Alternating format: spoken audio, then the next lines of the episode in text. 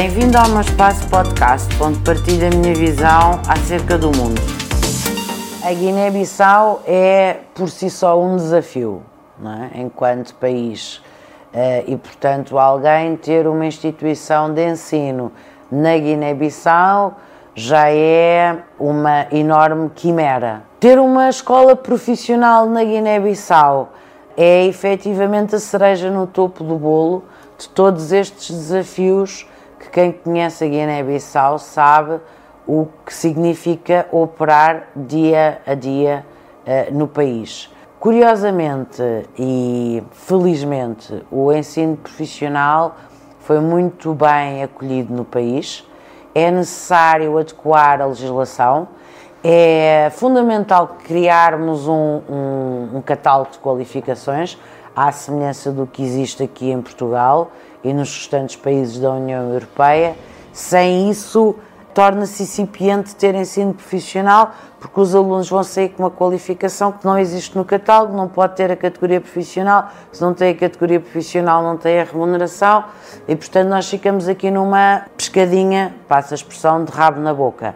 E portanto o país tem tido uma instabilidade política que tem prejudicado muito a vida dos cidadãos e eu espero que os líderes e os dirigentes políticos do país parem por um segundo para olhar para o seu povo.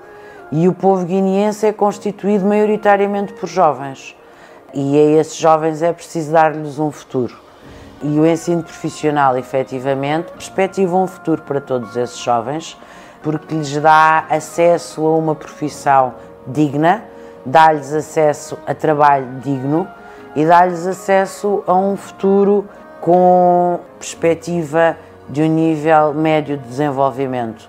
Se nós virmos a Organização Internacional de Trabalho e as suas perspectivas para a África, eh, eh, portanto, para a África Ocidental e para a Guiné-Bissau, percebemos que é absolutamente estratégico para o futuro do país ter ensino profissional.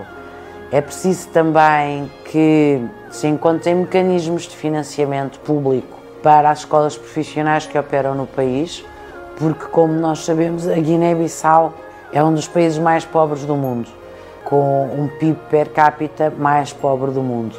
E, portanto, é paradoxalmente um dos países onde as famílias mais querem que os seus filhos estudem, mas não têm como.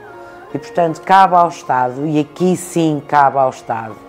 Aqui o Estado está num estádio muito diferente do Estado português, em que tem todos os mecanismos para deixar a liberdade de ensinar e de aprender fluir naturalmente.